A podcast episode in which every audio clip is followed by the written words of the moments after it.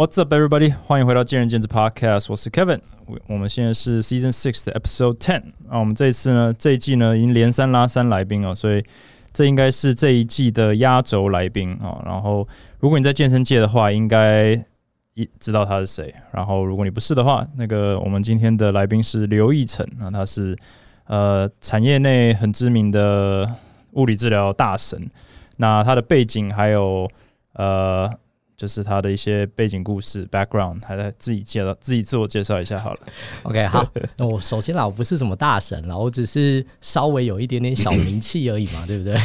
那我是刘一成物理治疗博士，我是动作实验室的创办人。那现在我们有一个 podcast 叫做“这次不用诊断书了吧”，是我们把时事跟物理治疗结合，让他讲的比较更有趣一点的内容。嗯，那 Kevin，今天我非常的荣幸可以上这个节目啦，对不对？因为其实我们虽然说我们之前在国外的时候，我们就有联系，我也断断续续的帮啊前进做一些训练。不过我们私底下其实还是偶尔会聊一些各种，比如说了像是产业的一些状况啊，或是一些呃物理治疗跟这种健康产业结合的一些问题。嗯，所以今天非常荣幸可以来这边了，客气了。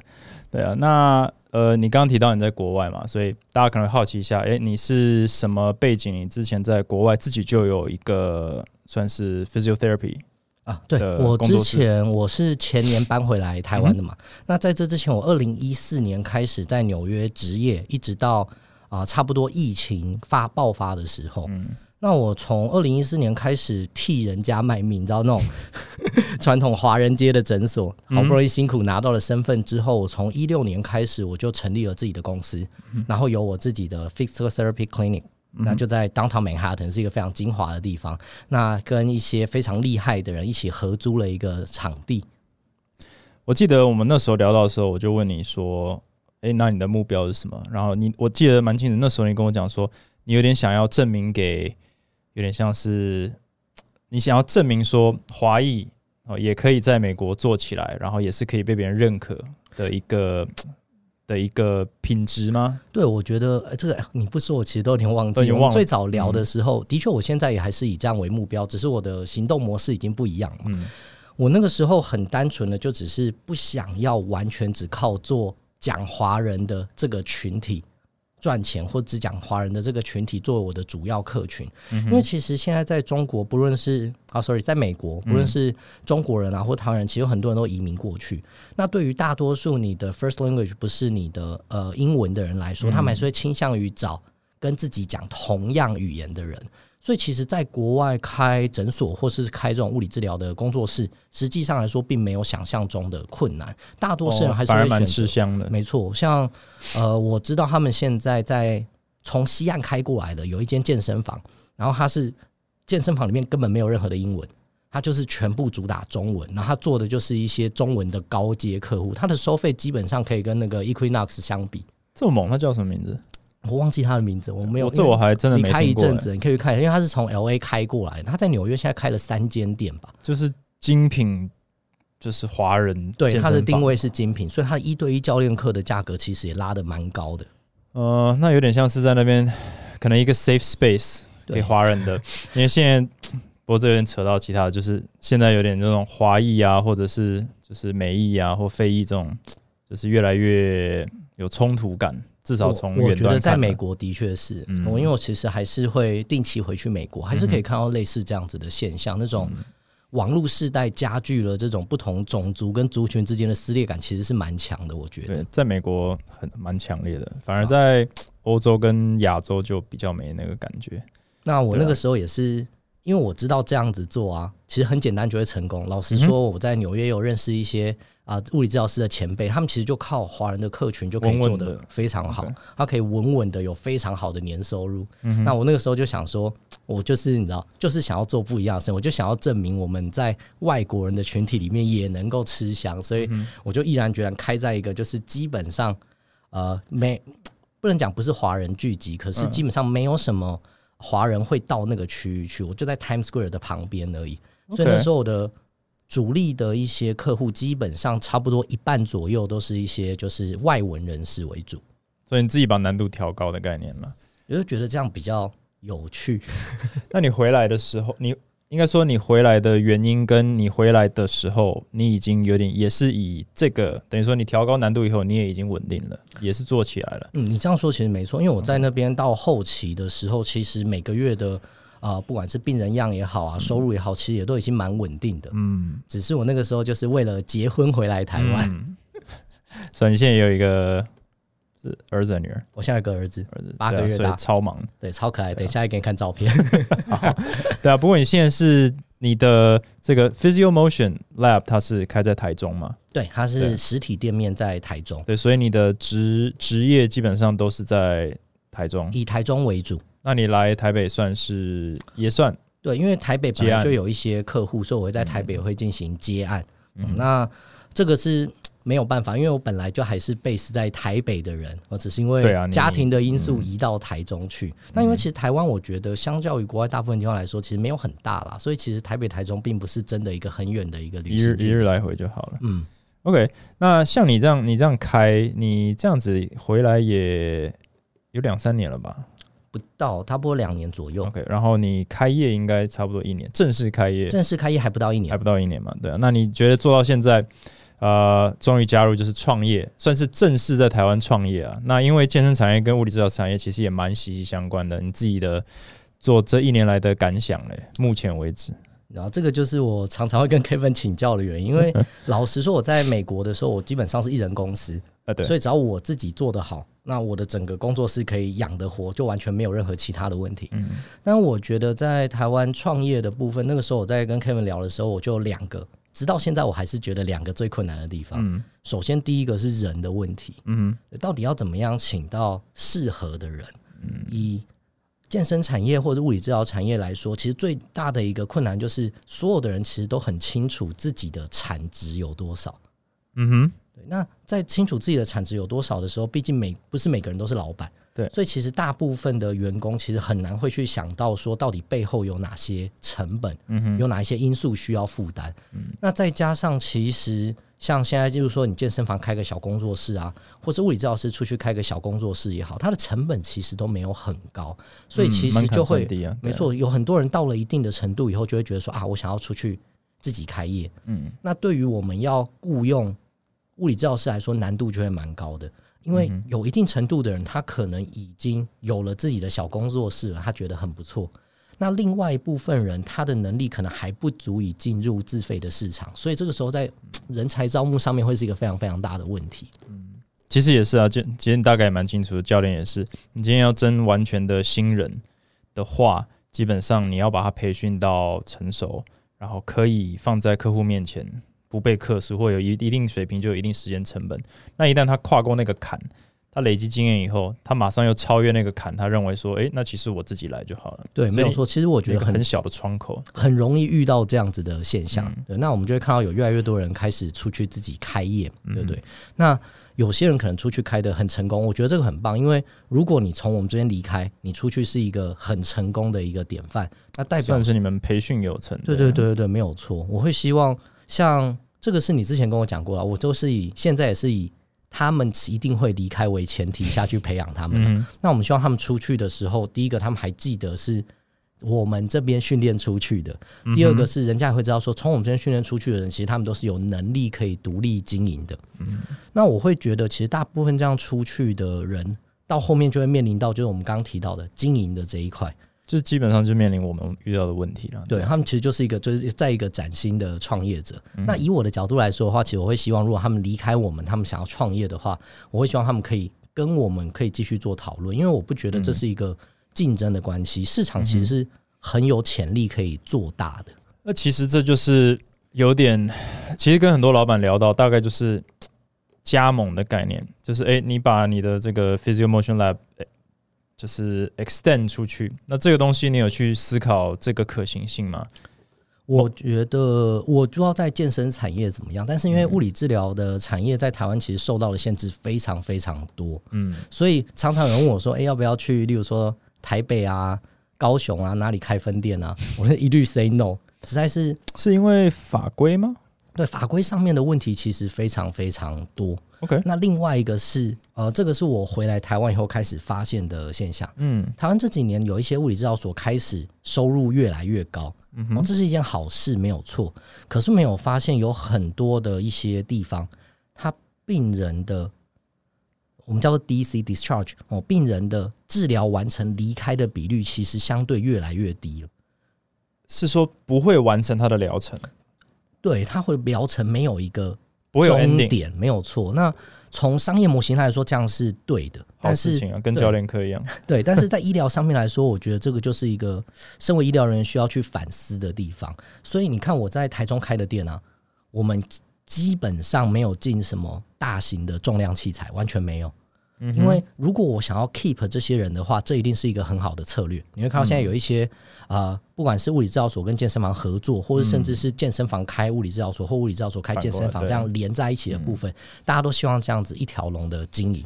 那这样子一条龙经营的话，才有办法让客人可以一直持续的留在自己的这一个啊、公司说自己的公司，就金流是进自己公司啊。所以你刚刚说的那个没有没有 DC 的这个流程是，其实并不是把物理治疗的范畴拉长了，而是他知道哪边会结束，然后他加一个后续的一个 service 嘛，就把它越加越长。基本上就是把这个健康产业链全部都放在自己公司底下嘛。那如果这样子，他们的一些使用的，我觉得这样好了。他们如果他们的想象就是物理治疗，然后例如说跟一些健身教练合作的话，那我觉得这是一个非常棒的合作模式。可我们现在看到的很多模式是什么？物理治疗师开始越来越往健身教练这一边推过去，而有一部分的健身教练也越来越把自己往物理治疗这边推过来，推过来，所以就会变成两边竞争的关系远大于合作的关系。就是互相想吃彼此的市场没。错，这个我可能离题一下，但我觉得这个也是不知道是不是因为就是可能这两边的各自，比如说内部教练与教练和物理治疗师内部自己的竞争已经白热化，变成说我既然吃不到足够的教练课学生，我就得开始吃，比如说运动按摩或者是物理治疗，对，我必须打我我就要不同 wear different hats 这样子，我才能吃到足够的学生量。那物理治疗师是也是面临一样的问题吗？我觉得，我觉得的确是因为，呃，其实我在台中，我发现有很多的一些病人，他们会说，哦，他们去哪里预约要等三个月、等六个月、等一年。那除非这些治疗所，或是除非这些啊、呃诊所真的热门到这个程度，不然的话，其实你说要预约到这么久以后，在医疗产业上面是一件非常罕见的事情对。啊，所以原因是什么？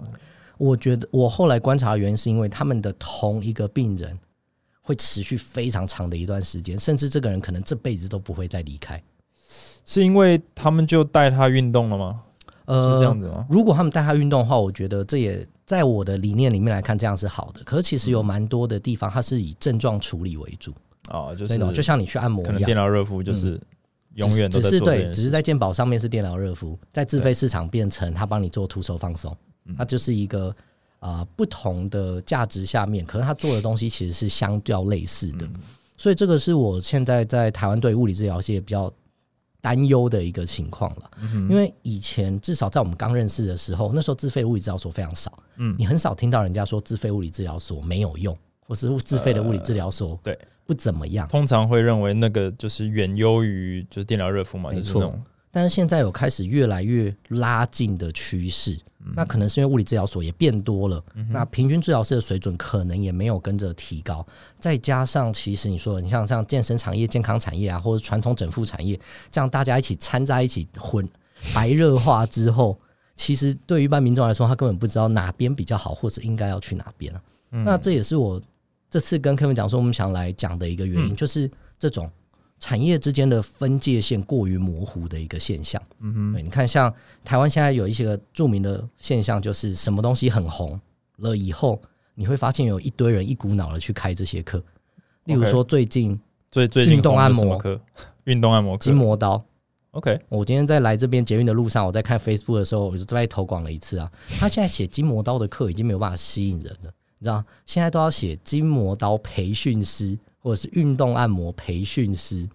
已经开始走培训课程，没错在这这课程其实 Kevin 应该也看了很多，很多客人一开始都是教学，嗯然后后来开始想要做培训。对，那你培训出去的一批人，可能这些人又跳出去做自己的东西，嗯然后就会变成什么？大家在互相竞争，各式各样的，不管是学生也好，或客人也好，嗯然后就会有价格的，例如说下杀、啊，或者是开始互相批评抹黑的这种现象会发生了、嗯那其实我觉得这个就是 乱象的一种，你知道吗？我觉得我个人其实也要负一小部分的责任。怎么说？因为 在我之前，医疗跟健身的课程，我认为它是相对分离的，嗯哼，对，不太会有所谓的健身教练上偏医疗人员的课，或者是医疗人员去上健身的课。课，对，在嗯至少在我二零一六开始讲课之前，我觉得这个分界线并没有这么的模糊，它其实是很嗯明确分开的。那当初我的想法比较简单，有一些东西很多的知识并不是所谓的职业专有的，嗯这些知识你就算不教，你去买书，你还是会学得到。你拥有这知识，就是就是就是交接或者是合作就比较简单了。没错这是我们当初的想法。最早的想法是这样子、啊，但是到后来就演变成我们刚刚讲到的，越来越多的教练开始觉得自己可以去处理很多治疗师不能处理的问题，嗯或者是有些治疗师开始因为发现，诶，可能教运动对他来说相对来说比较好做，或者是他会开始用他的一些呃医疗的知识去开课，或者是收割所谓的一些教练的对一些学费。我觉得这个就是变成就是我们现在看到的这种各式各样的开课单位啊，然后各式各样的课程。我一直都觉得我有一部分的责任，确实很对，确实这这样子是是蛮尴尬的，因为我们当初也是嘛。我记得前进有前期我们也也八年多了，那我们总是会经过一些 cycle，其中一个 cycle 可能是矫正运动，对哦，那个红红极一时，或者是没错，在产业内的重要性非常重要。OK，我们可能就会去进修这一类型的课程，然后再来就是，诶，那我们跟物理治疗师的配合，因为这个健健康产业链很重要，对啊，我们要能够交接，我们又花了很多的力气，可能那时候就请你来内训，其实就是为了要把这个语言把它这个畅通，没错比较不会有认知上的差异。没错，想法很单纯，听起来也很合理啊。可是确实，比如说，呃，一旦教练学起来了，可能一部分的东西，他就会开始用比较主观的方式去看，说，哎、这个其实我也可以处理，对那我就不放。那物理治疗师也因为希望能够更了解教练到底在训练什么，去自己重训或者是上教练课，然后突然觉得诶这个其实我也可以做，嗯然后这就变成你现在讲的这个状况了。没错，就有点像有点像是你知道，有些人看到我在健身产业讲的课，很多教练来上，嗯。那当然有一些治疗师可能就会觉得说，那他也做得到，为什么不行？所以他们就会开始做这样子的一个课程的。呃，例如说安排啊，或者是开始去练习讲课啊，我没有觉得没有有什么不对，可是就跟 Facebook 一样，最早的时候，Mark Zuckerberg 也说嘛，希望 Facebook 可以怎么样，让大家这个世界上的人可以连接在一起，大家可以互相沟通自己的想法。但是到最后，反而我们可以看到的是，这种 social media 都是让同温层变得看到自己想看到的想法，没错，所以其实现在的问题就会变成是这个样子。我们最初的想法是希望啊、健身产业界或者讲运动界讲大一点，跟医疗界可以很好的有一个对话的方式对，而不是呃一个人。永远都是治疗师、医师 keep 住，或者是教练 keep 住。我们知道什么样的时候，这些人需要哪些人的帮忙。对啊，我们什么时候往前丢，什么时候收回来。可是这个实在是非常困难，因为知道人一多，你不可能。我们其实健身产业也没有太多的这种 structure，就是你你说有证照吗？也是有，但是这种规范其实非常的薄弱。那更不用讲与其他相关的医生跟物理治疗的连接更模糊啊。那再来这个就是回到职业道德的部分。我认为现在的问题就是有很多人其实并不知道自己的工作到底边界在哪里，他其实没有清楚的认识到自己的工作在做什么。嗯像我的标准，其实我自己觉得很明确。我在治疗一些病人的时候，他如果已经没有疼痛，他如果已经可以自由的活动的话，那这些人是没有理由继续出现在我这里的。嗯那我会把他交给我们觉得放心的教练对，带他去进行适合他的运动训练。嗯那我觉得这样就是一个还蛮不错的配合。那不见得说一定要切的这么分开来，因为其实我现在在台中有跟蛮多教练合作的，那我们都是在这些人在中间的时候就开始合作，就开始算是 overlap，没错。同步进行。因为你就算是受伤了，或是你就算是有问题了，你还是可以持续的进行运动训练，只是我们这个训练必须要依照你的身体的状况来去做一个设定。那这个时候，我们跟教练之间的一个沟通配合就非常非常的重要。嗯哼，对，那这就是语言要互通，那这也是我们的本意啊。可是实际操作，你愿意这样做，另一家不愿意这样做没做，错，他呢就呃，也许某种程度上就赚比你多，对不对？那他的那这时候你就会觉得，诶，那我为什么把我自己的道德门槛或者是我自己的边界画那么明，然后我反而吃亏？对，那我们刚刚讲到原本讲到人讲到这里嘛，那另外一个就是法规的部分啊。法规台湾的法规其实不鼓励创业，哦，我同意啊，没错。另外一个是台湾的法规上面呢，因为就像我们刚刚讲道德的问题啊，嗯，有很多东西法规上面并没有明确的说你能做或不能做。那嗯你自己这样子做，到底有没有符合你自己的道德良知，就是问题了。像前一阵子吵得很凶的抄袭的案例，嗯哼，对不对？那我就先讲，其实我的本意并没有要讲什么，但是就是有人想要自己跳进来，嗯哼，自己非常的敏感，然后嗯有点像是强国人。那我就这边就不讲细节了，但是我觉得这个是一个蛮大的问题的，因为抄袭然后再教学是很简单的事情，嗯基本上是零成本。对不对对？你去上一堂课，哦，我觉得这讲师讲的东西超级好的，就我直接把他的东西转述 copy 下来。那抄袭这件事情，我个人其实在意度没有那么高，嗯因为我认为很多伟大的东西都是抄袭而来的。嗯哼，对，另外一个是你不可能从零生出东西来，你一定是参照了什么人大部分的 good idea 其实都是其他人已经想过的，没错你把它再重新整合。那重新整合跟抄袭这两件事情之间，到底它的分界线哪里？那我觉得就是一个除了个人道德良知之外，就是个人的知识的部分。嗯哼，对，有些人觉得说我把东西整理完就是一门新的课程了。大家一定有上过那种大杂烩的课程他什么课程都上了一点，然后把它整理起来。对，那其实他做的是一个整理的工作。对那你说这种课不好吗？可能也不见得，因为他可能整理的非常非常好。但是我认为抄袭跟这种整合之间最大的差异性就在于，你上完他的课之后，你会不会对于他更早的版本，或者是对于更进一步的内容感到兴趣？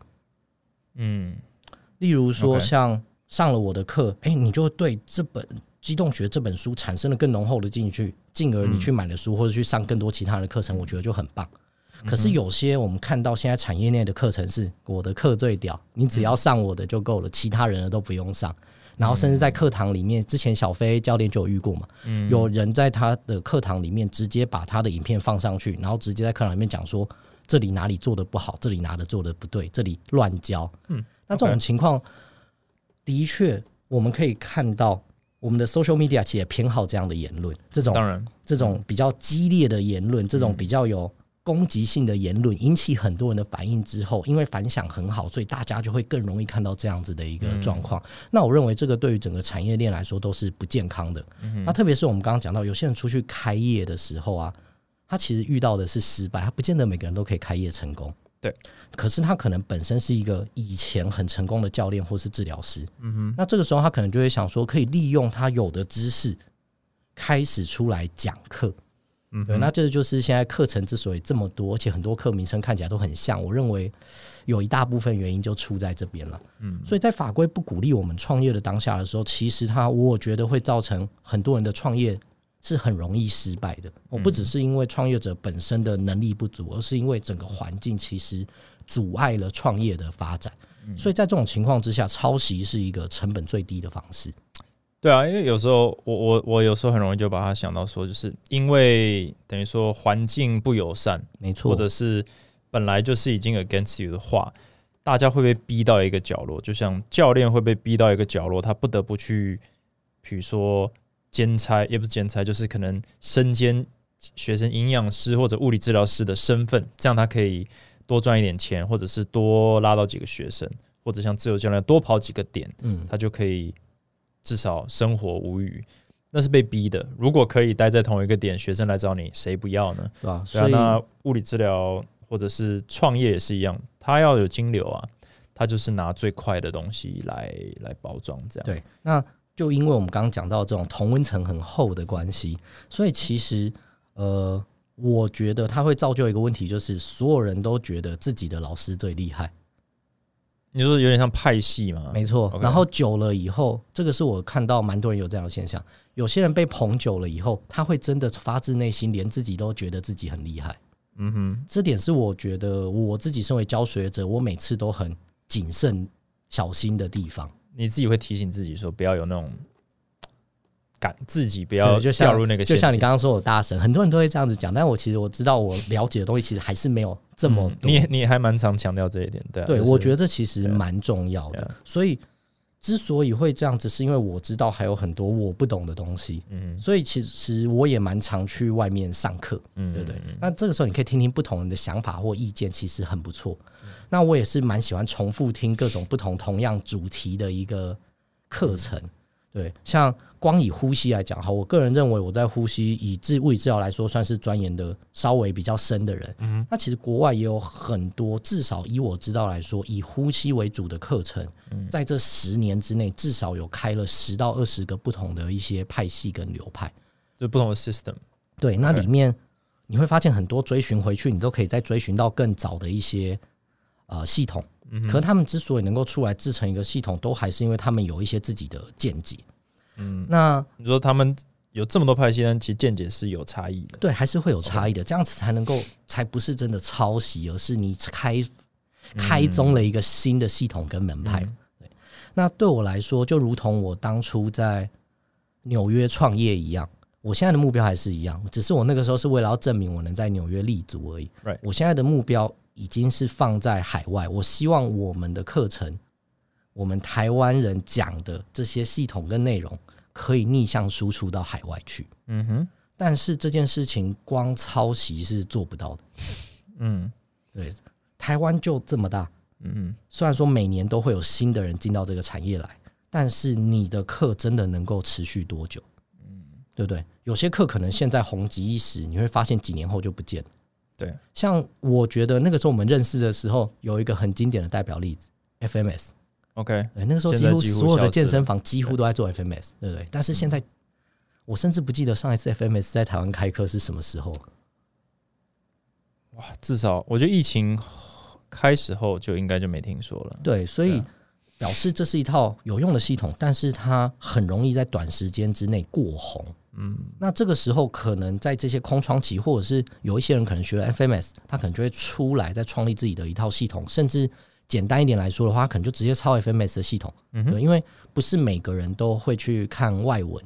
嗯不是每个人都会有这样子的一个资讯辨识的能力，所以其实台湾有不少的教练跟治疗师就是在赚这种资讯落差的资讯落差了，对，对啊，其实像前进刚开的时，其实也是 FMS 很多年了、但后来我们也开始筛减或者 replace 一些东西，甚至鼓励教练就是用其他的，直接用呃其他系统混在里面，或者直接用经验去判定学生需求更快。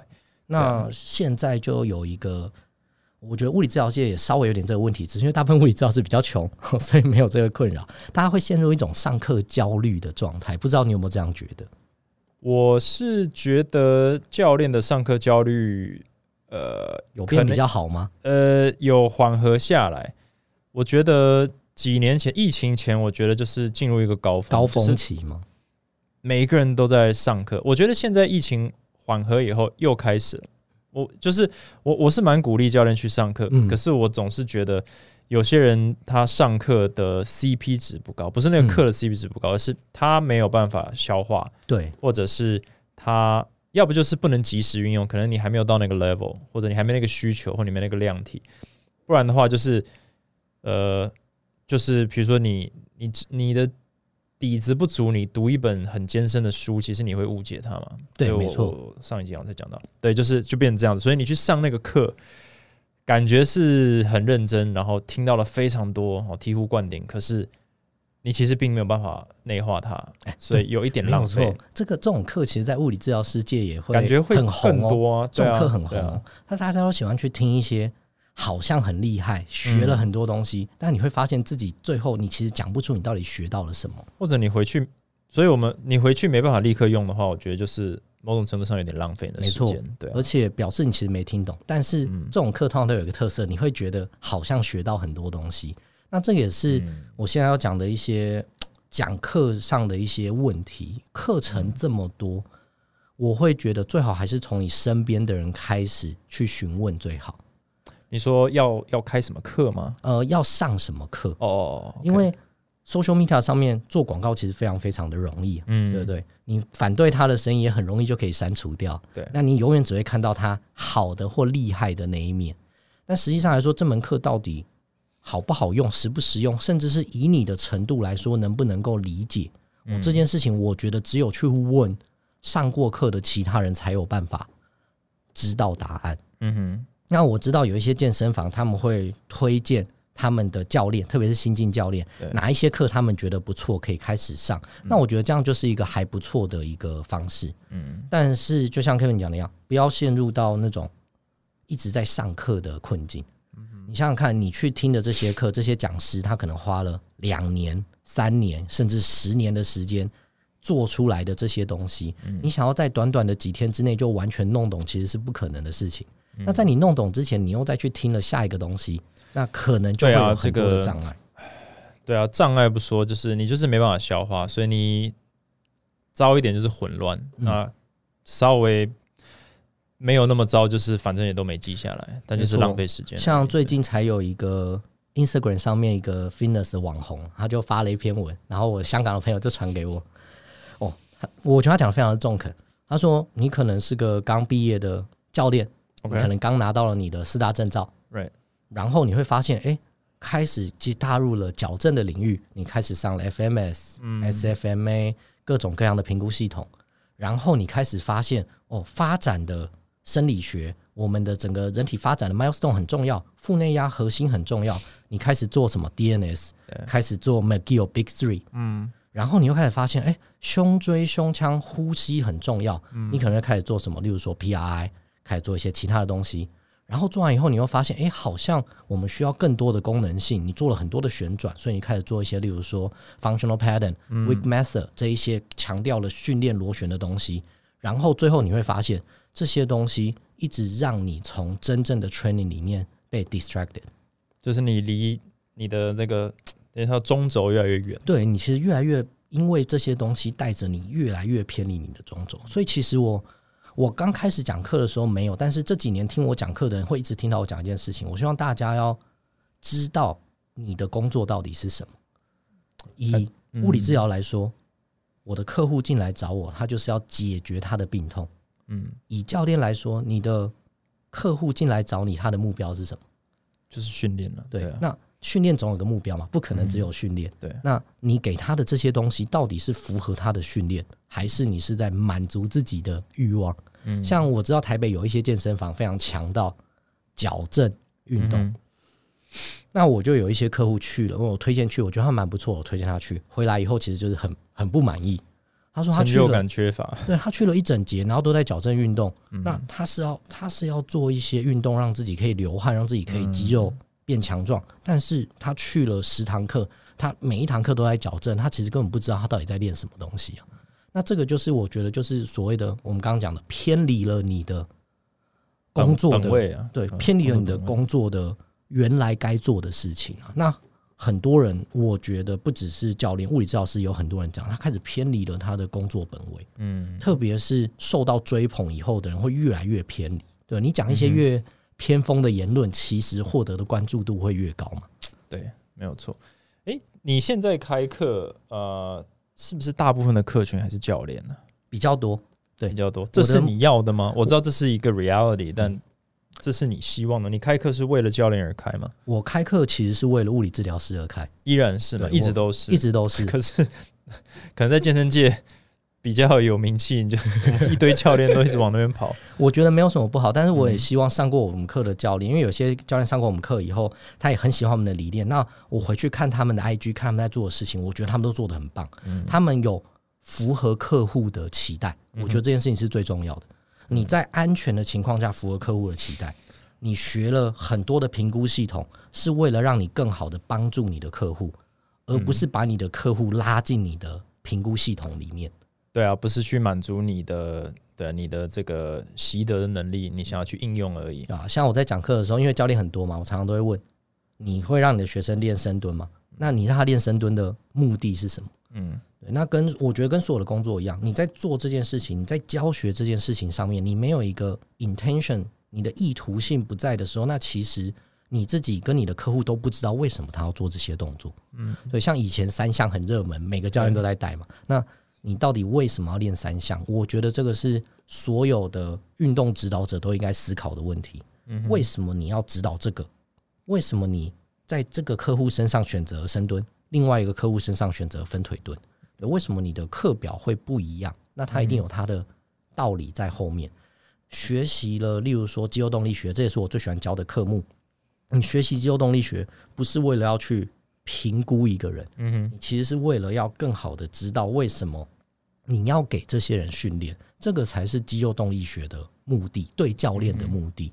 所以你要真的要学得很深入吗？其实也不太需要，对不对？嗯你想想有哪些教练会去练特别练前臂，嗯哼，或是练脚底，嗯或我们讲再更激进一点好了，会去特别练你的脖子跟下巴，没有嘛？其实很少。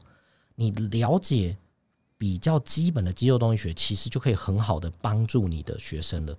那学的更多，只是你可以去处理一些可能更少见的问题，或者是你学生有特殊需求的问题。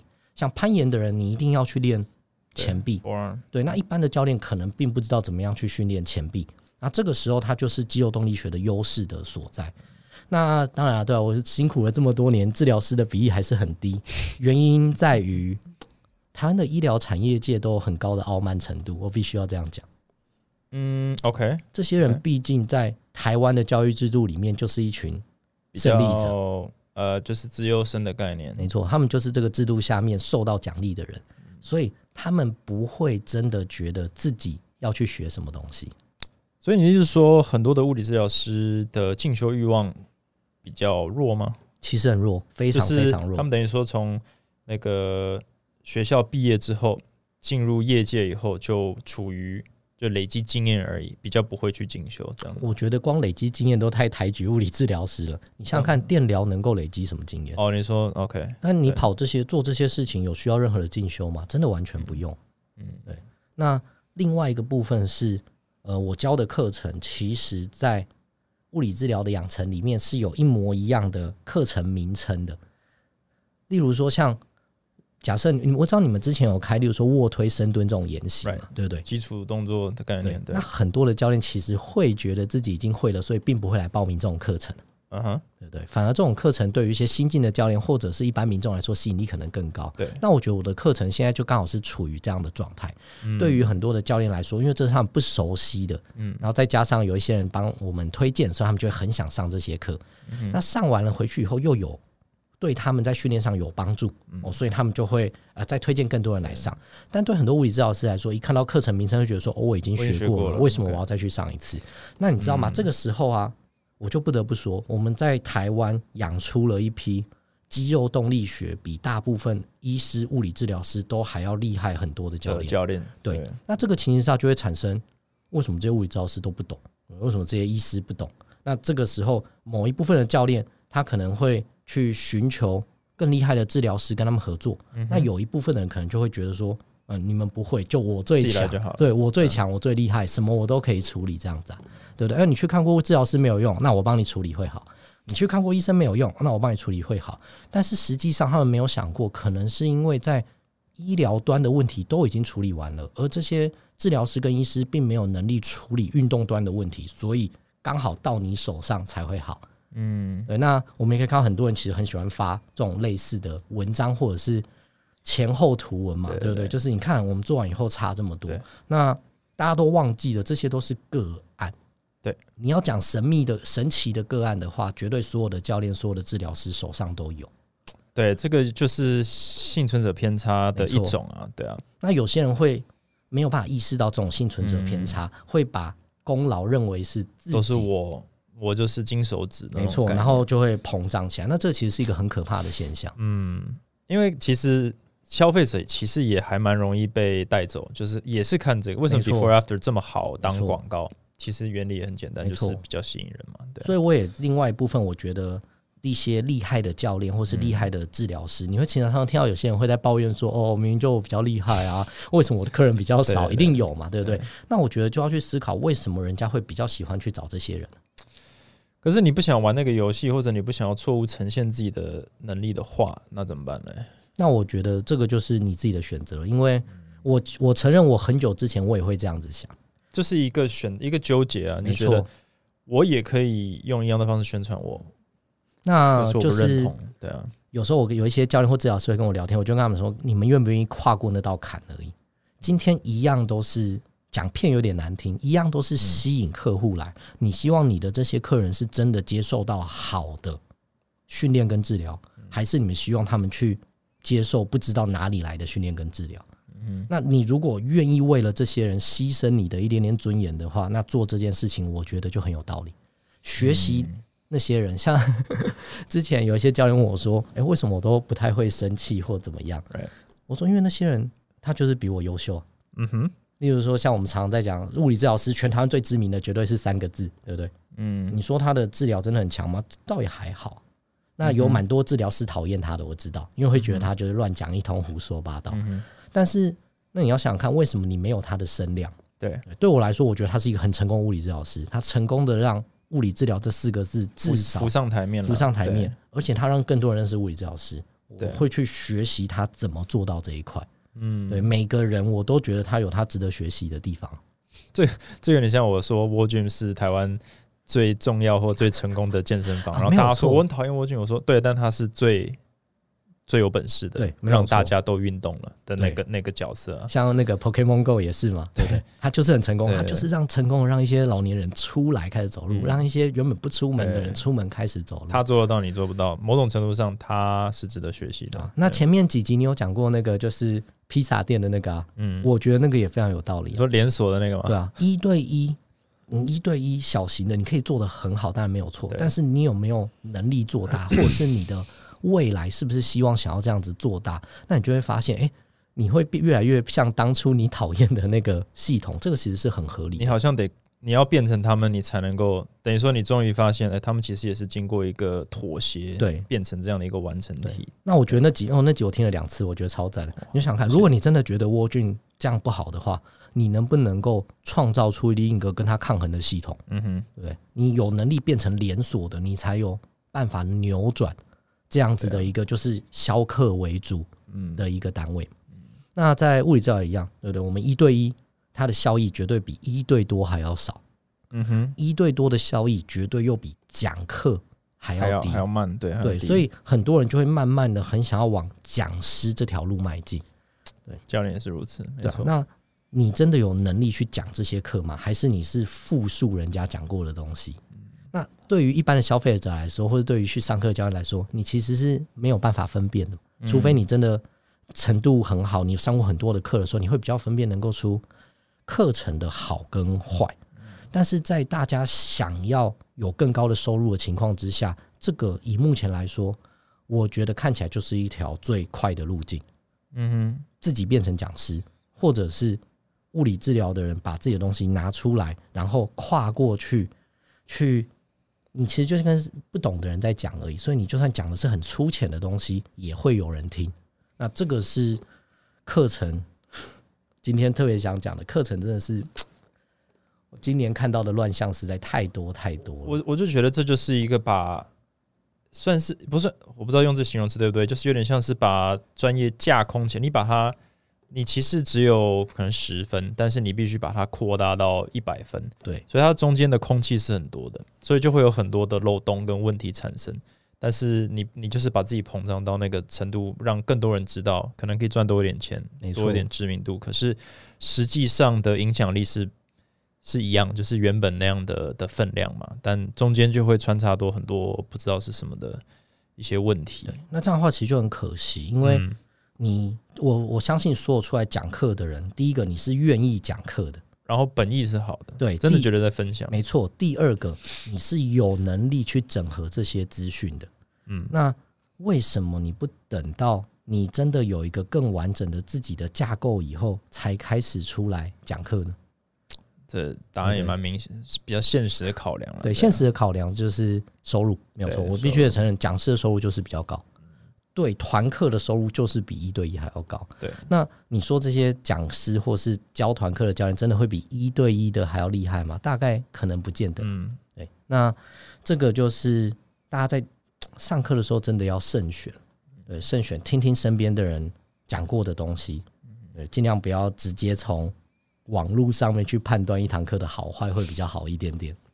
我想转转换一下，我我我又是看你脸书，看你 IG，你就会发表一些言论嘛。我我我很好奇，因为我是从健身产业里认识你的，然后看你物理治疗师，那你在物疗呃物理治疗界，你大概是什么样的一个角色？你算是一个一个黑马吗？就是很常会去批判现有体系挑战者的一个角度。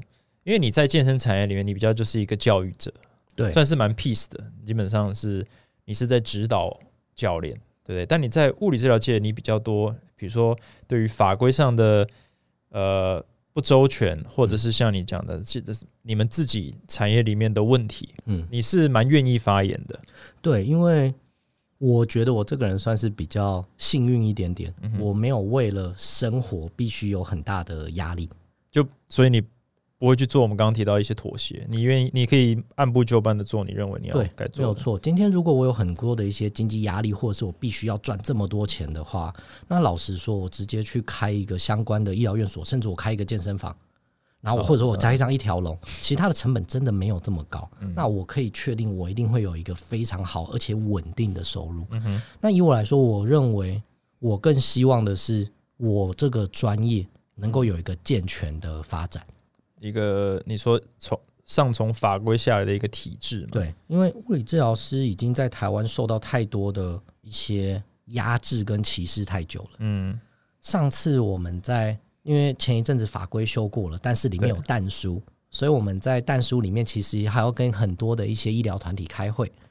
在上一次开会的时候，就有一位医师直接在会议上面讲说，按电疗仪器的开关啊，柜台的小妹也可以做，是因为我们医师帮你们立了这个法，保护了你物理治疗师，所以只有你物理治疗师可以去按那个开关的按钮，其他人不行。哦，听完当下差点爆气。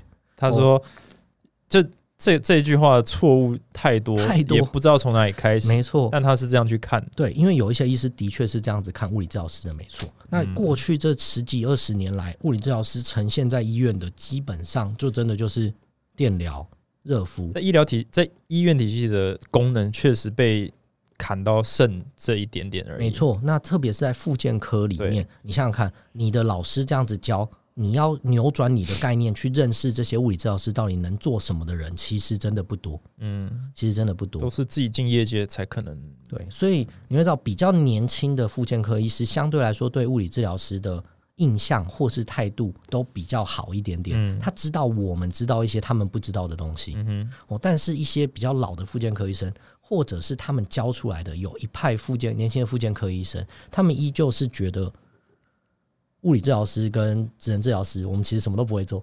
对啊，我们只会做那些当成当成什么？当成护士吗？就是就是他把我们当成开机仪器的操作人员。对，那上面这样教，下面这样学，当然很容易就发生这样的状况。嗯哼，所以在物理治疗师法里面，为什么我要去这么努力？这是从回台湾之后，我们去积极的推动修法，常常在发文，因为法规真的太诡异了。我们的、嗯我们的整个立法里面限缩了说物理治疗师的工作权。那特别是我在国外工作做，我真的很难接受这件事情。在国外的算是算是他们会算是平行职业吗？接近平行职业，但是医生的位阶依旧还是最高。只是在国外有个最大的差别是，我是物理治疗师，所以我的所作所为都有我的物理治疗师的执照作为一个基准在背后。你说它的规范那些吗我在例如说，我今天在路上看到有人受伤了，我去帮忙他，例如说他扭到了或者是我们想之前修法的之前会发生问题，就会例如说你在运动场上面有物理治疗师在旁边帮你做防护，诶，这个选手受伤了，我会帮他做。那大家直觉都会想这样很合理，对不对？嗯可是，在法规里面规定，物理治疗师在没有医嘱的情况之下，是什么事情都不能做的。不能碰客户，没错，所以就造成一个很诡异的现象。我们又在运动场或是在学校，这些没有医生加下诊断的时候，物理治疗师做的所有事情，其实都是违违法的。对，那有一派医生就说啊，现在你们这样做也没有事情啊，那你为什么要去修法？对，那你就知道这是对于很奇怪。对，没错，完全对于法律的不理解，真的是法盲哎、对法律之所以存在的目的，不是出问题了才去修补，嗯而是我们希望它能够达到某些功能才能完成嘛。嗯对，那我也常常在发言嘛，我希望相信有很多的医生并不是为了自己的毅力而阻止，我是愿意相信他们只是不了解我们。所以我嗯开课，刚我讲是为了物理治疗师，但是我现在的课里面也有蛮多医师来上课的，我觉得非常的感恩他们，因为嗯你真的了解其他的专业会什么东西的时候，你才能真的知道彼此之间该怎么合作。所以上一次的修法有打开哪一些限制吗？就是呃，上次的修法里面，就是最大的一条就是非以疾病治疗为目的者不在此限，就是你们可以直接对，处理客户，但是不能以疾病治疗为目的。那现在后面的问题就是在这句话要怎么定义啊？对疾病的定义是病，什么是病？哎、对，没有错。然后你知道，知道这就是问题的来源了，因为还还是有问题。没有人可以定义这件事情啊。现在对于医生的一些，我们不能不能讲全部的医生啦，对于这些反对修法的医师团体来说，他们认为只有医生能够定义你这个人有没有病。我扭到脚不可能是病吧？这个都还要争议。扭到脚，在国际疾病码里面有一个专属代码哦，它的确是疾病的一种。对，所以你如果用扭到脚来讲的话，为什么我们很常喜欢讲啊？用扭到脚来讲，就会发现很多的矛盾了、所以这个还有一长段距离啦。但是最近职能治疗师因为看到我们成功了，他们也在推动修法，希望他们也能成功。对一个治疗师的养成，例如说你相信你的物理治疗师的话，那你去看他的时候，其实这个物理治疗师应该是有能力判断你到底能不能做物理治疗才对啊。对啊，照理说，照理说应该是这对样，子。可是，在台湾的问题就是没有你不行，医师才有判判断你有没有能力，或者是医生才能判断你能不能做物理治疗。那本身就是对于一个职业尊严的一个伤害。可是物理治疗师也是有国考的嘛？嗯，有，对啊而且我们国考通过率也很低。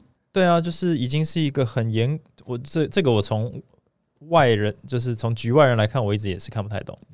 对啊，就是已经有这么严格的审核机制跟标准，然后出来以后什么都不能做，呃，对，所以受限于另一个体系。所以你看，像不管是护理师也好，甚至是物理治疗师也好，国考通过率跟应该讲有执照的人跟实际职业的比率都是有一段落差。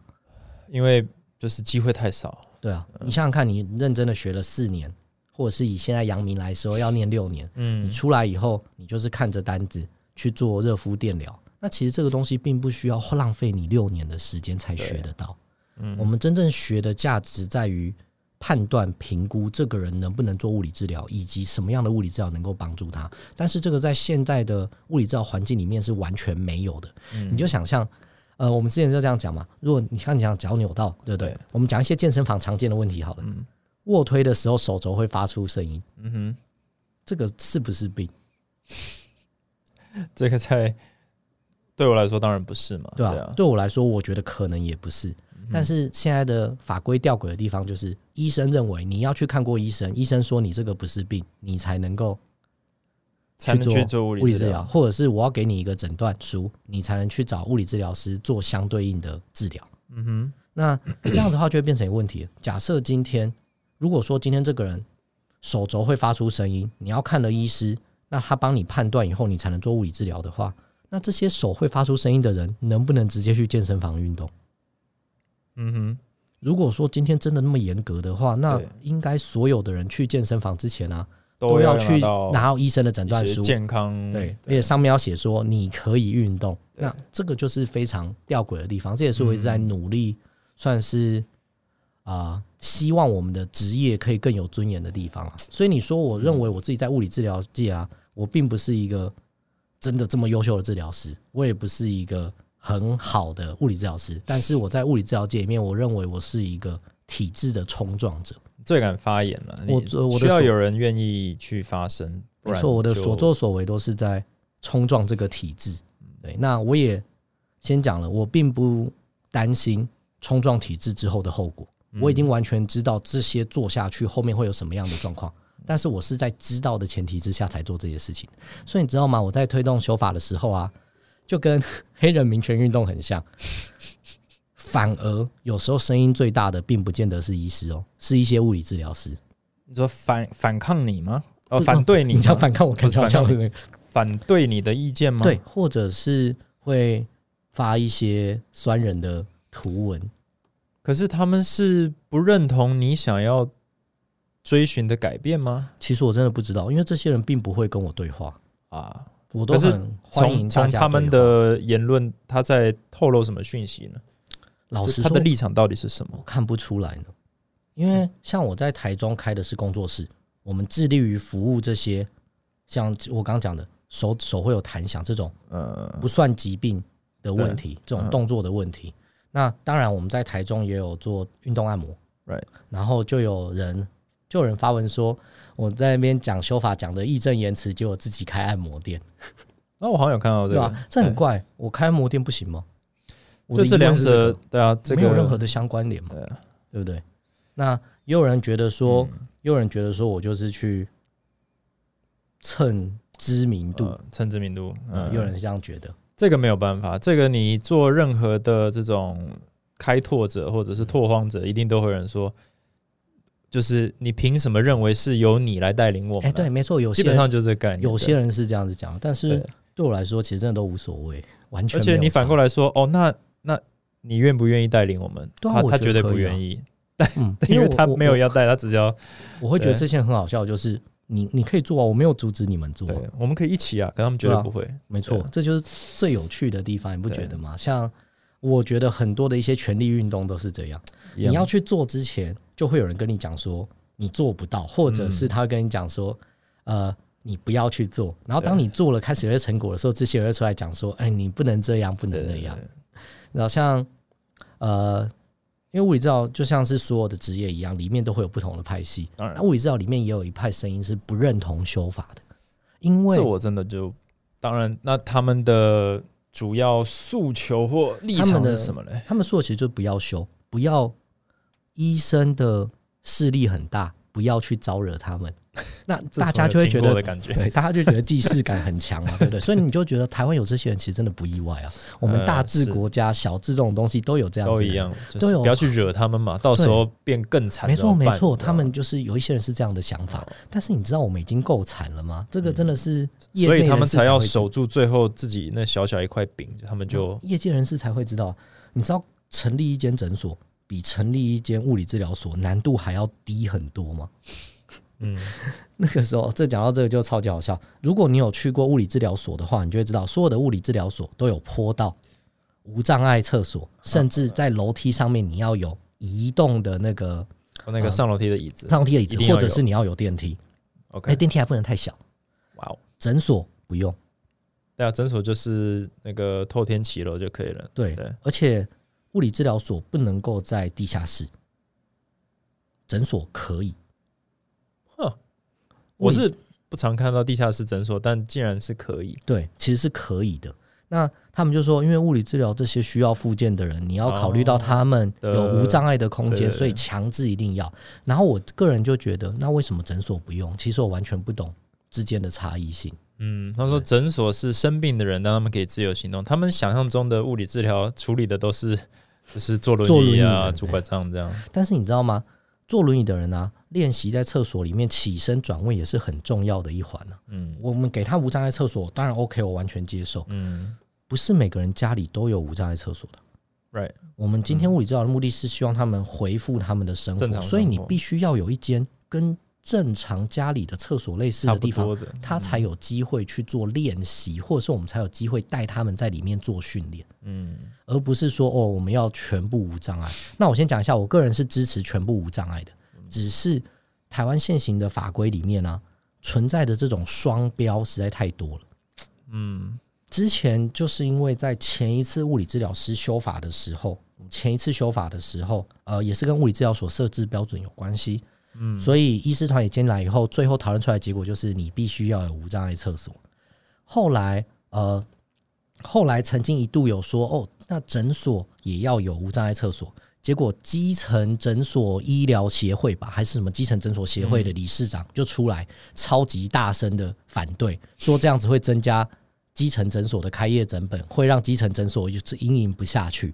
我说这这个就是我觉得超级莫名，所以你知道我真的很纳闷，我每次看到这些人，我就会想，这些是台湾最聪明的人，然后台湾最聪明的人在干这些事情，你要我自己说服我说他们真的是不愿意理解我们，或是愚蠢，我真的无法说服我自己。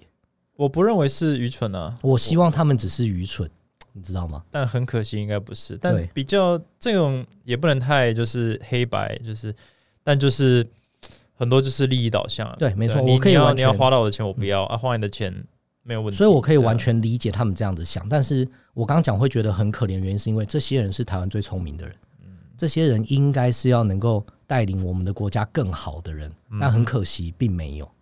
对，所以我就会觉得非常的惋惜，因为这些人曾经都是这么会念书跟学习的人，然后现在却为了自己的利益变成这个样子，他们放弃了学习其他专业该做什么事情。对，就像有一些物理治疗师或是医生也会批评教练在做的事情一样。但嗯，今天如果这个教练能够帮助他的学生训练的更好，而且不会产生疼痛或是不舒服的话，那他为什么不能做？应该是一个很好的事情。对啊对，手术后的一个运动训练，在安全的情况下，在这个教练理解的情况之下，为什么不能做？当然可以啊。对我来说，我是一个非常开放的人。嗯，你只要知道自己在做什么，而且你能够跟其他的职业合作，这个就是一个很好的例子应该是。最应该是最完美的安排了。对，可是你这样，你要就是你要处理的问题点实在太多了。嗯你要教育大家界限在哪里，对，所以我现在在健身在健身界是偏教育者嘛，在对物理治疗界我就是一个冲刺体、冲撞体质的人。因为最大的差别是我几乎不需要任何的医生转介治病人给我，你说你自己的客流量是够，就已经够了，就已经足够我自己加上养活一间店面了。嗯哼嗯哼，所以在这个情况之下，我并不需要去担心得罪医师导致没有病人来这件事情啊。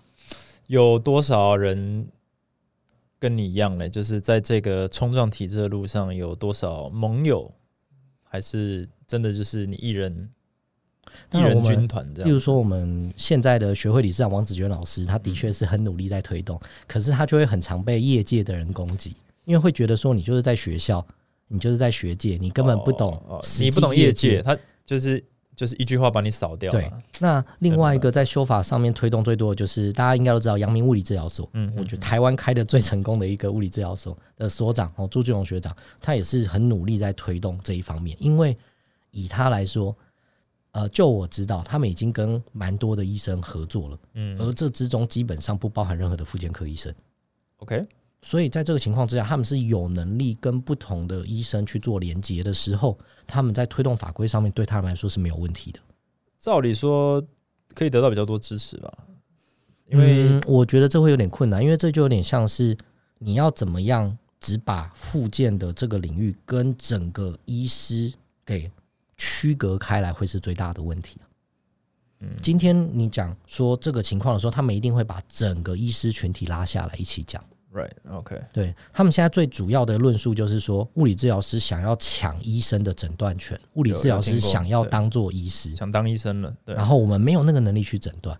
但是问题是，呃，这个从一开始就不可能会发生。可是当他讲了这个诊断的时候，你看，连复健科医师都不懂物理治疗师在做什么的时候，嗯，你怎么能够期待其他科的医师知道物理治疗师在做什么？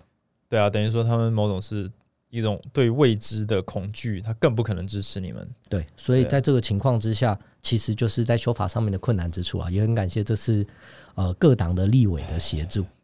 所以你觉得从从零到一百，就是一百到是你理想的这个法规，嗯你们这一次修法走到哪里了？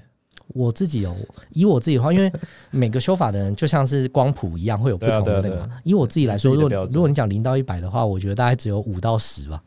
那真的还很远因。为我是一个完全自由派，那你觉得美国是符合你的一百吗？还是也不一定？接近了，至少在纽约州很接近。了解。因为我觉得几个我认为的重点，第一个是物理治疗师有没有独立去接触病人的能力，能力、权利，对他们叫做 direct access，就是你今天觉得有问题，这你就可以去找他。对，那我在台湾，我在法规上会议上也有提出相对的一个问题，但是很可惜没有得到一个正面的回复。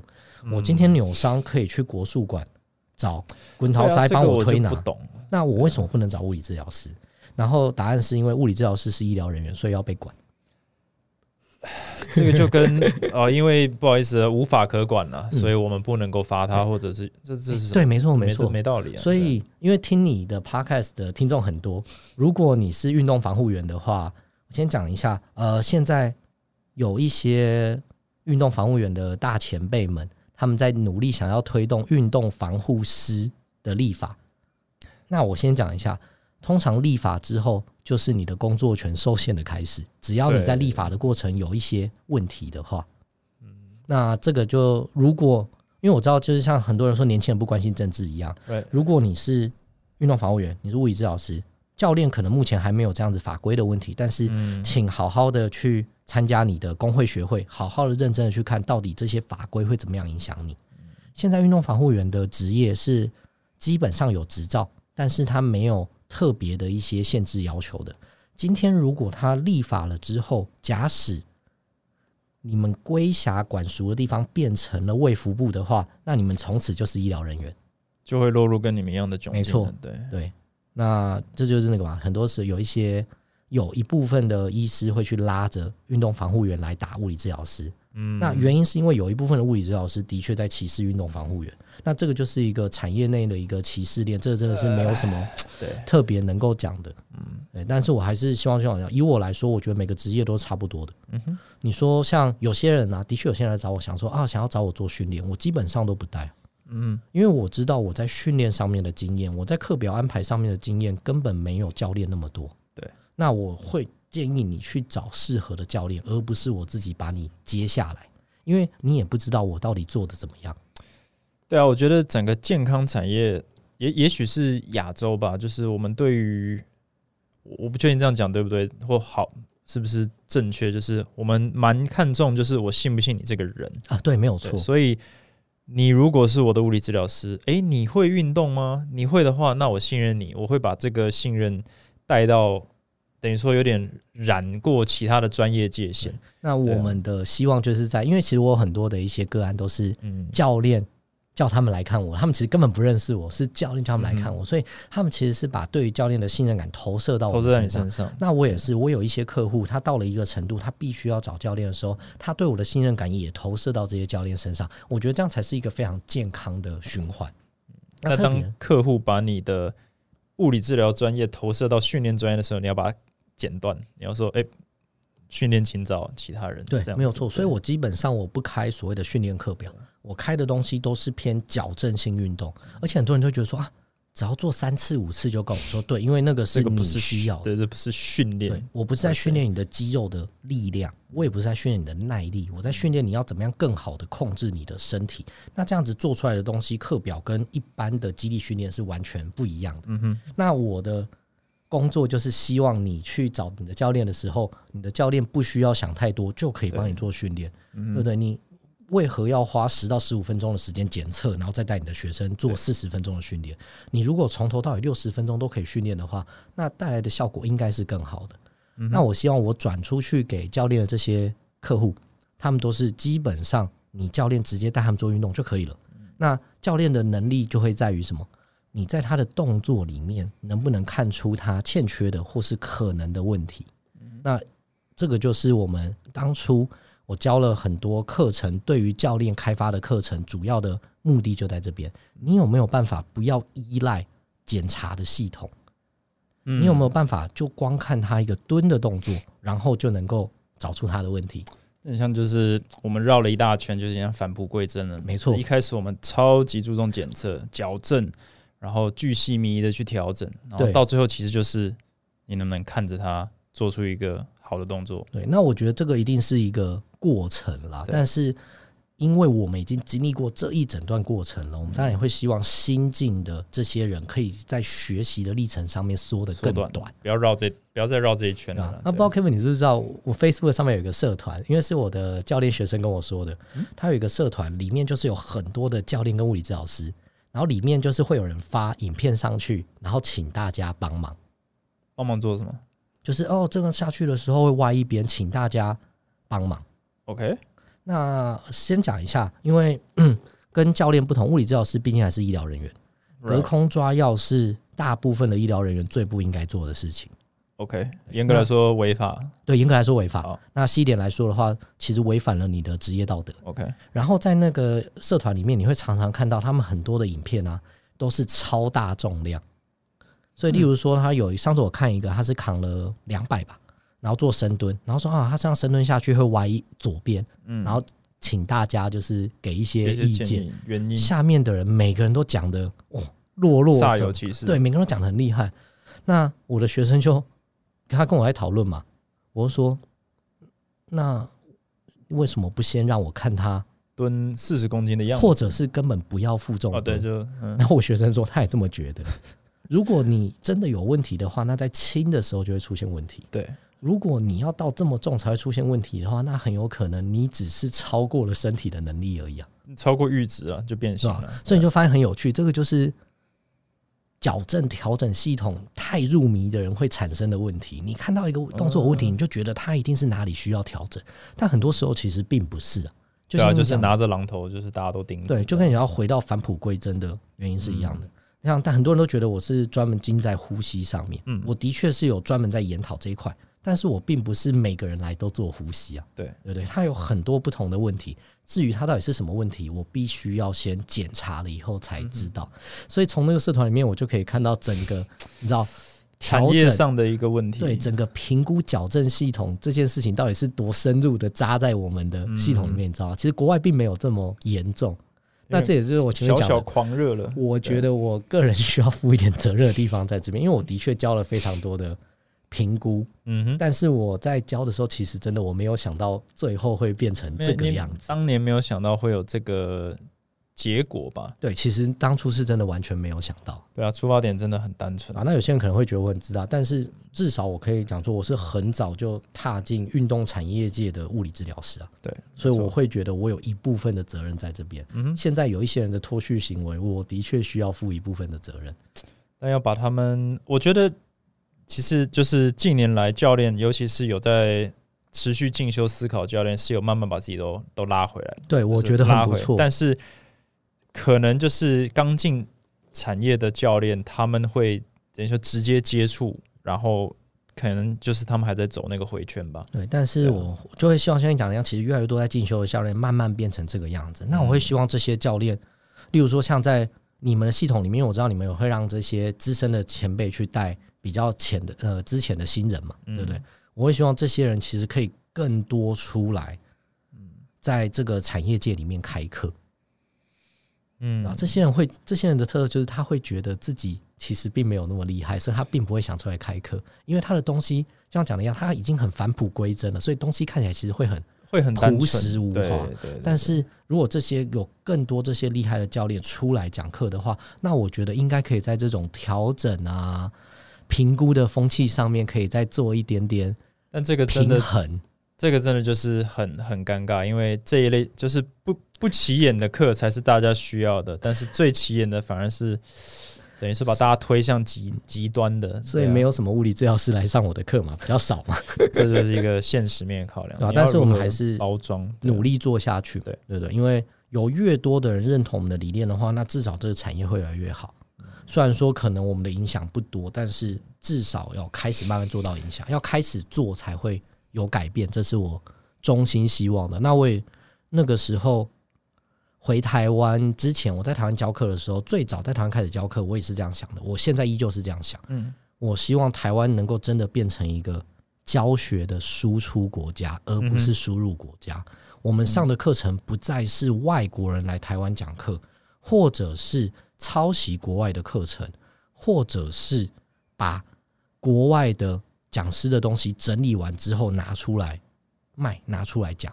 我希望我们是真的能够，要么你就是真的拿到这个系统的认证，成为他的认证讲师，我觉得很棒。嗯哼，不然的话，我希望你能够做出自己的系统，然后反销出去国外。我觉得这个是一个整个产业思维上面的根本变化。所以现在有一些，就是你也知道，很多会私讯我嘛，讨论一些业界的东西，我都会觉得其实很多的讲师，他们对于自己的想象，他们对于自己的目标都太狭隘，他们甚至不知道自己为什么要教。嗯所以当他们被影射或攻击的时候，就会非常非常的敏感。嗯哼，我的目标是希望我们台湾可以像国外一样，我们有很多独特的系统。如果说你可以看国外很多系统会类似，嗯可它最终都还是有一个主轴不一样的地方。那这个东西，我觉得才是我们应该要学习的。嗯特别是整个 COVID 的两年两年的时间里面，其实整个世界算是停滞了很久。嗯台湾可以说是几乎没有停滞到的国家。那我认为这个才是我们很好的可以去反思，到底我们的东西是不是真的有比人家好的时候。不过也是，我觉得文化上亚洲都是比较多是输入消化。对，呃，我觉得我们都做的比别人好。台湾教练的平均水平都优于，这个我要讲，真的远优于呃美国的。两三年前我就有这样讲过嘛，因为对那个时候我为了想要知道美国的教练的水准在哪，所以我去参加了 Equinox 嘛，美国最顶级应该是，看不下去。也没有看不下去啊。但是我想说，哦，这样子这样子就可以收我一堂一百六、一百八，那其实台湾的教练真的很厉害。对台湾的没有错，我觉得物理治疗师可能一样，但是我们比较会去用就是吸收的角度，而不是创造。对所以会创造。我会希望我们的整个产业，不管是物理治疗或者是运动产业，其实我希望我们可以更进去创造，因为其实我觉得在运动产业界的创创造相对来说难度比较低，因为你看，其实我们现在台湾很多学国外的东西，它都是一些运动的组合变化而已。那当然，它有一些特殊的动作，你抄袭人家，很明显人家就会看得出来。对可是你把它的概念吸收进来以后，如果你能够做出不同的动作，那也很 OK 啊。嗯就像不会有人说那个 DNS 的布拉格起立是在抄土耳其起立嘛？对它也是一个起立，可是它有它自己的思路逻辑在背后。对，不会有人说一些 flow 的动作是在抄 animal flow 嘛？因为你有自己的概念跟意图在里面。那这个就是我觉得很值得创造的地方。评估的系统很难创造，但是我觉得运动的系统相对来说，你抓到一个你想要训练的主轴就可以。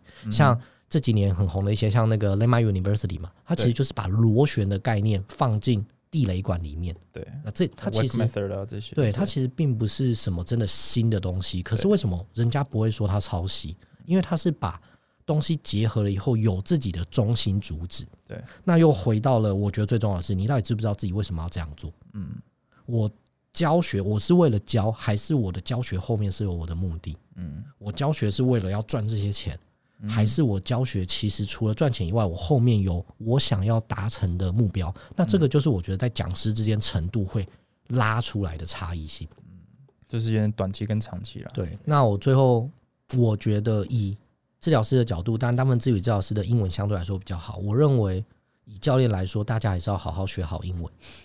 对，你会发现很多人就是单纯贩卖一个资讯落差，嗯，而且这个资讯落差可以卖到出书，可以让你卖到有名。嗯那这个，呃，当然，因为它也是一种商业手法，所以我觉得没有特别好去批评或什么之类的。但是，如果你有能力自己吸收的话，那我其实觉得在这个时候，你也会同时强化你自己的一个逻辑概念。这个是我想要鼓励大家学习的部分哇。现在当教练还得学英文呢，对啊，对，以以前像我有认识一个，他现在在美国念 DPT，他嗯最早在台湾的时候，他好像是念呃不知道是什么高职还是什么商商家而已。嗯然后他其实也不知道做什么，然后反正他就是去了美国，然后去美国做了很多事情。后来开始对于健身有兴趣，后来对于训练有兴趣，那他开始大学的时候去念相关的科系，然后现在他要去念美国的 DPT 的学校了，就觉得说蛮厉害的，真的很厉害他。并不是你不会英文，只是你没有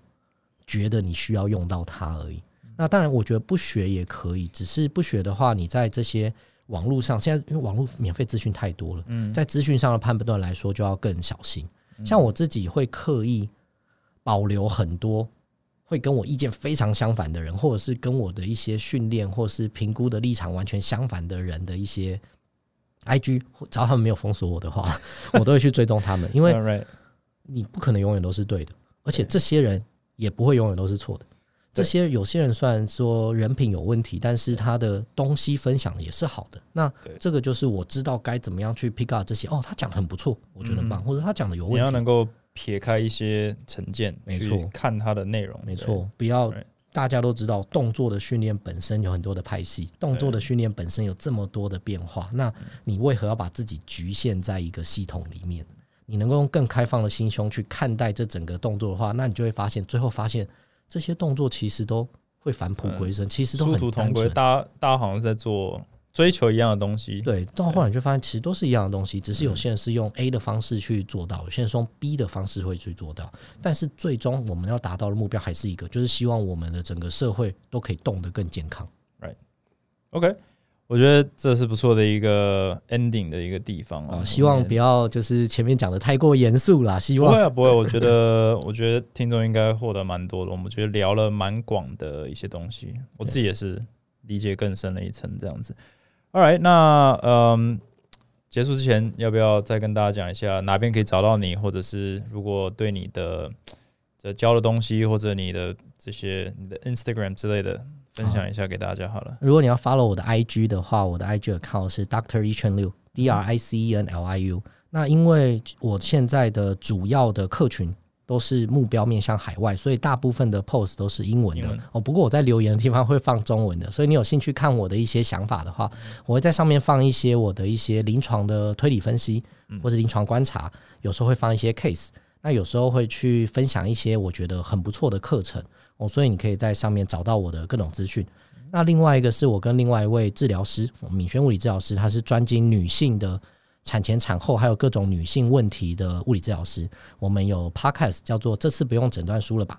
那你在 IG 上面也可以找到我们的啊 podcast 的这个频道。那上面我觉得、啊、看起来蛮有趣的，我们是以有趣为目标。OK，那最后一个就是，如果你想要预约我们的服务的话，你可以搜寻动作实验室。那我们在台北、台中都有呃不同的服务时段，你可以私讯我们，然后跟我们讨论你有一些什么样的需要协助的地方，那我们会尽我们的努力帮助你，不只是在这边处理你的问题，我们更重要的是我们会转介你到适合的地方去。那这样子的话，才不是一个什么，我们才能说我们是真的动作实验室。你去到该去的地方，而不是我们把你一直留在这里。OK，好，那谢谢奕晨这一次来加入我们的 Podcast 哦。那刚刚提到的这些联络资讯，我都会放在这一集的资讯栏。好，那也就谢谢大家这一集收听，我们就下一集再见。Thanks for listening，拜拜。拜拜。